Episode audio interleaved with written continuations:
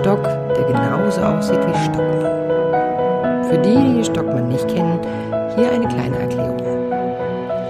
Stockmann ist ein Kinderbuch von Axel Scheffler. Es ist kein gewöhnlicher Stock.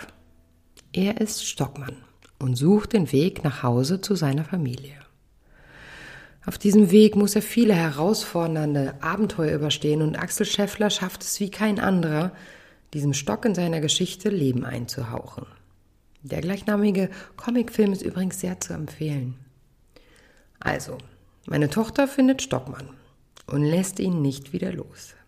Sie freut sich wahnsinnig und der Stock ist ab nun der Waldspaziergangsbegleiter.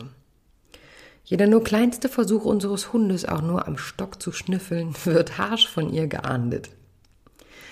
Wir kommen an einen großen, umgefallenen Baum. Dieser Baum hat Geschichte.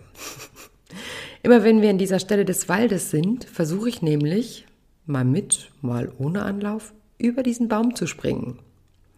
Beim ersten Versuch vor zwei Jahren bin ich kläglich gescheitert.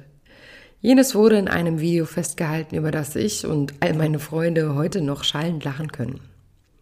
Natürlich möchte auch meine Tochter auf diesen in seiner Länge und Breite liegenden Baum klettern. Selbst der Hund wächst über sich hinaus und springt mit einem großen Satz hinauf. Stockmann wird auf den Waldboden gelegt, mit der Bitte an mich, auf ihn aufzupassen. Wir springen und klettern über, auf und unter dem Baum und haben großen Spaß daran. Doch irgendwann ist es an der Zeit weiterzugehen.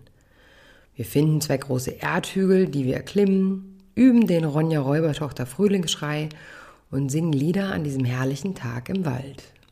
Bis nach circa 30 Minuten meine Tochter bemerkt, dass ich Stockmann nicht mehr in meiner Hand halte. Mama, wo ist Stockmann? fragt sie mit großen Augen. Ja, wo ist Stockmann denn? frage ich zurück. Ich bemerke, wie panisch ihre zweite Frage wird. Mama, hast du Stockmann verloren? Nun, ich äh, habe ihn nicht verloren, sage ich. Er wird noch an dem großen Baum liegen, auf dem wir vorhin gesprungen sind. Antworte ich sehr ruhig und gelassen, denn ich habe bis dato nicht damit gerechnet, welches Drama da auf mich zurollt. Die Augen meiner Tochter füllen sich mit Tränen, ihr Körper spannt sich an, sie stemmt ihre Hände in die kleinen Hüften und brüllt wir gehen sofort zurück und holen Stockmann. Mein Schatz, dann müssen wir jetzt noch mal die ganze große Strecke zurücklaufen und du sagtest eben schon, dass dir kalt ist und du nicht mehr laufen kannst. Ich will sofort zurück und Stockmann holen. Vielleicht trägt ihn der Wind weg oder ein Tier klaut ihn, brüllt sie mich an. Der Weg ist jetzt zu lang und wir werden ihn heute kein zweites Mal gehen. Wir werden ihn morgen holen. Fest versprochen, schlage ich vor. Hm. Was nun folgt, sind 45 Minuten lautes Weinen, Protestieren, Schimpfen und Unverständnis meiner Sechsjährigen. Ich in meinem erwachsenen Kopf kann den Aufstand in diesem Moment schwerlich verstehen und bin, wie sicher viele Eltern an dieser Stelle verstehen können, einfach nur angestrengt. Egal was ich sage, vorschlage oder beitrage zur Lösung des Problems, es ist absolut nicht akzeptabel für sie. Ich fühle mich hilflos, denn sie tut mir leid in ihrem Schmerz, den sie jetzt tragen muss. Es ist doch nur ein Stock, denke ich zu Hause, nur ein Stock. Meine Gedanken kreisen in dieser Zeit um meine Selbstständigkeit. Wo soll ich das Geld für all das nehmen, ohne zu arbeiten? Wie soll es weitergehen? Ich muss noch bei der Krankenkasse anrufen und noch tausend andere Anrufe tätigen und alle anderen Sachen, die einem jetzt gerade irgendwie im Kopf rumschwirren. In diesen Momenten im Wald, sind all diese Fragen weg. Ich genieße das Sein und den Moment, und doch jetzt am Ende des Spaziergangs denke ich nur diesen Einsatz. Es ist doch nur ein Stock. Den gesamten restlichen Tag denke ich über den Morgen im Wald nach. Langsam beginne ich zu verstehen. Es ist nicht nur Stockmann für meine Tochter. Es ist ein im Wald gefundener Schatz. Ihr Schatz. Ich sollte auf ihn aufpassen, war aber mehr damit beschäftigt, auf sie aufzupassen, damit sie nicht vom Baum stürzt. Ich komme nicht umhin, mich zu fragen, was in diesen Tagen mein ganz persönlicher Stockmann ist. Ich komme auf meine Krankenversicherung, meine Arbeit und meine Miete. Das sind Gedanken, die existenziell sind, ja. Doch kann man das mit dem Verlust von Stockmann gleichsetzen? Ich rufe meine beste Freundin am Abend an. Ich muss diese Waldgeschichte unbedingt teilen mit einem anderen Elternteil. Mich mitteilen und mir ein wenig Elternsolidarität abholen. Dabei darf ich bemerken, wie sehr sie mir fehlt, meine beste Freundin. Ihre Umarmung bei der Begrüßung, das ausgelassene Tanzen in der Küche beim Kochen und das freie Miteinandersein. Automatisch muss ich auch an meine Eltern denken, die ich seit dieser Krise nur auf dem Hof vor ihrem Haus treffe. Ohne Umarmung, ohne Begrüßungskuss, ohne irgendwas. Nur dieses Hallo aus der Ferne. Auch an meinen besten Freund, den ich so liebe zu umarmen, weil er so herrlich groß ist und seine Umarmungen so wahnsinnig ehrlich sind. Meine Lieblingskollegin, die morgens im Büro immer lächelt und ihr Lachen wie ein Sonnenschein ist. Mein lieber Kollege, der mich auf dem Flur so gern in die Seite knufft meine Klienten, mit denen ich so gern arbeite. Mein Stockmann sind keine Versicherung und nicht mein Gehalt. Das wird mir gerade sehr bewusst.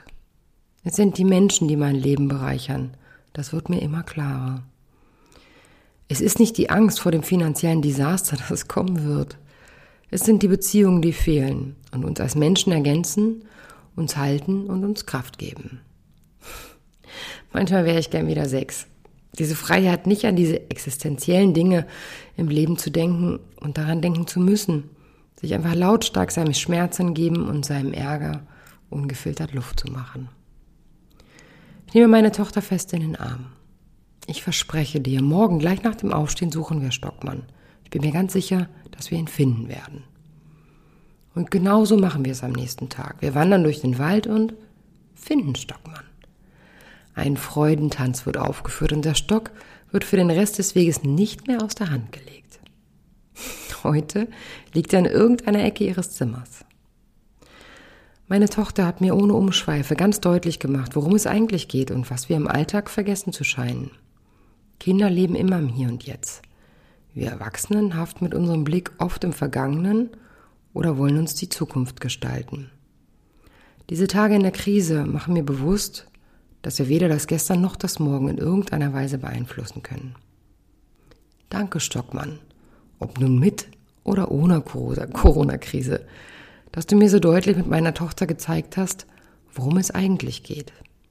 Um die Schätze im Leben. An dieser Stelle darfst du dich, der das gerade hört, fragen, was sind denn eigentlich deine ganz persönlichen Schätze? Was ist dein persönlicher Stockmann? was ist dein Schatz in diesen Tagen und überhaupt. Ihr Lieben, wieder einmal herzlichsten, herzlichsten Dank fürs Zuhören. Ihr könnt mir jederzeit schreiben unter d.weber.hardlight-coaching.de. Äh, ja, in meiner Arbeit als Heilpraktiker Psychotherapie ähm, kann ich euch auch natürlich in Fragen unterstützen, die euch gerade einfach auf der Seele liegen und ähm, möchte euch anbieten, wenn ihr was habt, was euch gerade drückt, worüber ihr reden möchtet oder vielleicht einfach nur mal die Gedanken runterschreiben möchtet und eine Antwort bekommen möchtet, die ähm, vielleicht neutral ist, gerne, gerne schreibt mir eine E-Mail. Das kostet nichts. Das möchte ich euch gerne anbieten. Und das nächste Küchengespräch steht an. Wenn auch du ein Thema hast, was du denkst, was gut in das Küchengespräch passt, nämlich eine Geschichte, die anderen Menschen zeigen kann, du kannst etwas verlieren und dabei gewinnen, her damit. Egal wo du wohnst, technisch können wir heutzutage alles möglich machen. Auch wenn du nicht in meiner Küche sitzt, was ich dann schade finden würde, weil in meiner Küche gibt's Bier, Rotwein und natürlich auch Tee. Ähm, der Charme der Küche ist natürlich unschlagbar, aber völlig egal.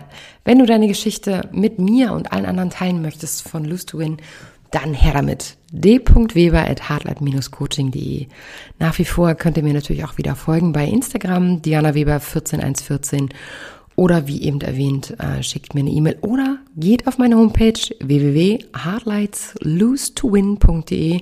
Macht euch ein bisschen schlau über mich. Auch da könnt ihr mir eine E-Mail schicken. Ich freue mich auf alles, was da kommt. Und ähm, ja, passt auf euch auf und bleibt gesund. Bis zum nächsten Mal.